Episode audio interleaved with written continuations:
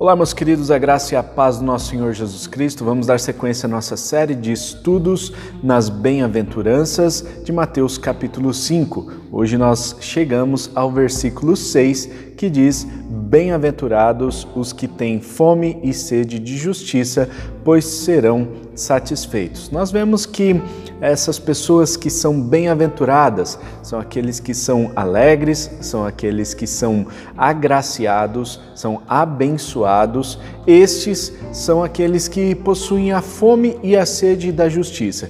E o que é ter sede e fome de justiça? Nós sabemos que eh, quem tem sede e fome de justiça antes já passou por algumas etapas.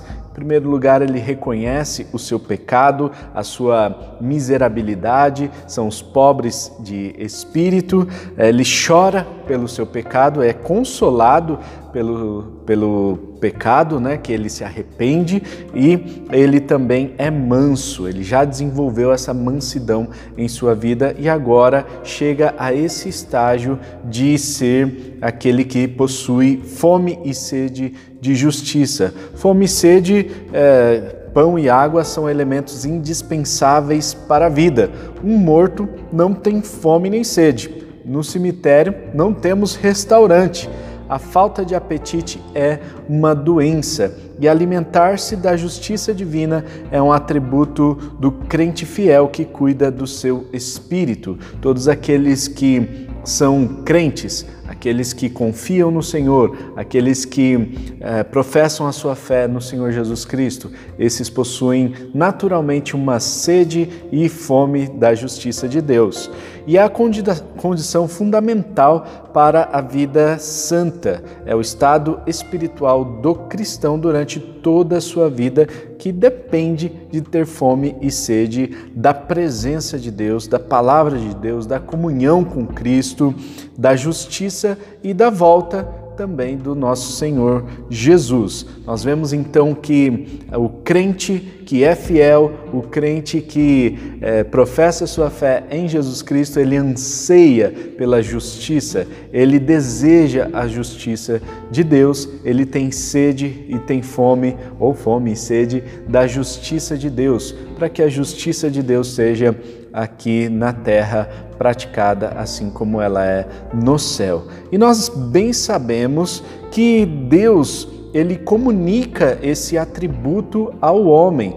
A justiça é um atributo comunicável e, portanto, esse atributo ele é manifesto não apenas naqueles que são crentes, mas também de uma forma bem genérica na legislação de cada país, é, no Código Penal, enfim, né, de uma forma bem genérica ela é comunicada a todas as pessoas, comunica com todas as nações, com todo o ser humano.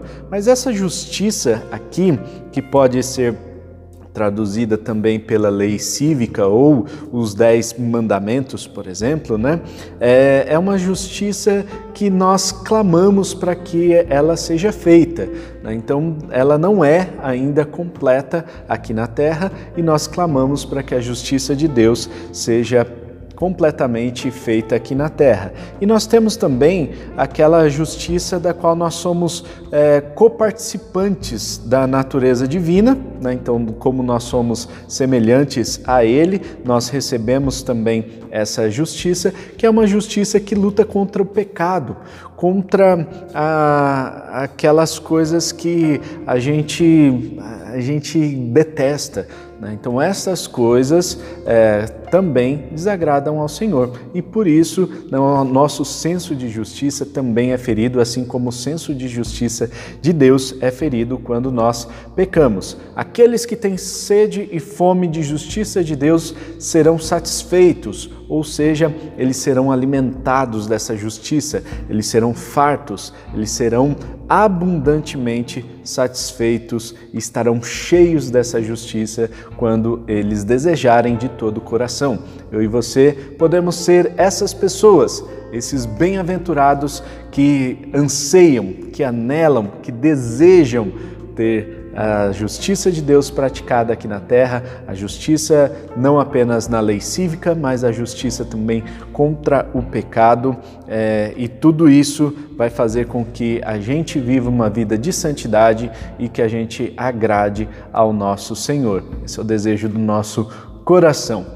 Fique por dentro dos nossos estudos bíblicos, se inscrevendo aqui no nosso canal e ativando o sininho para receber as notificações dos próximos vídeos. Até o próximo vídeo, um forte abraço, tamo junto e tchau!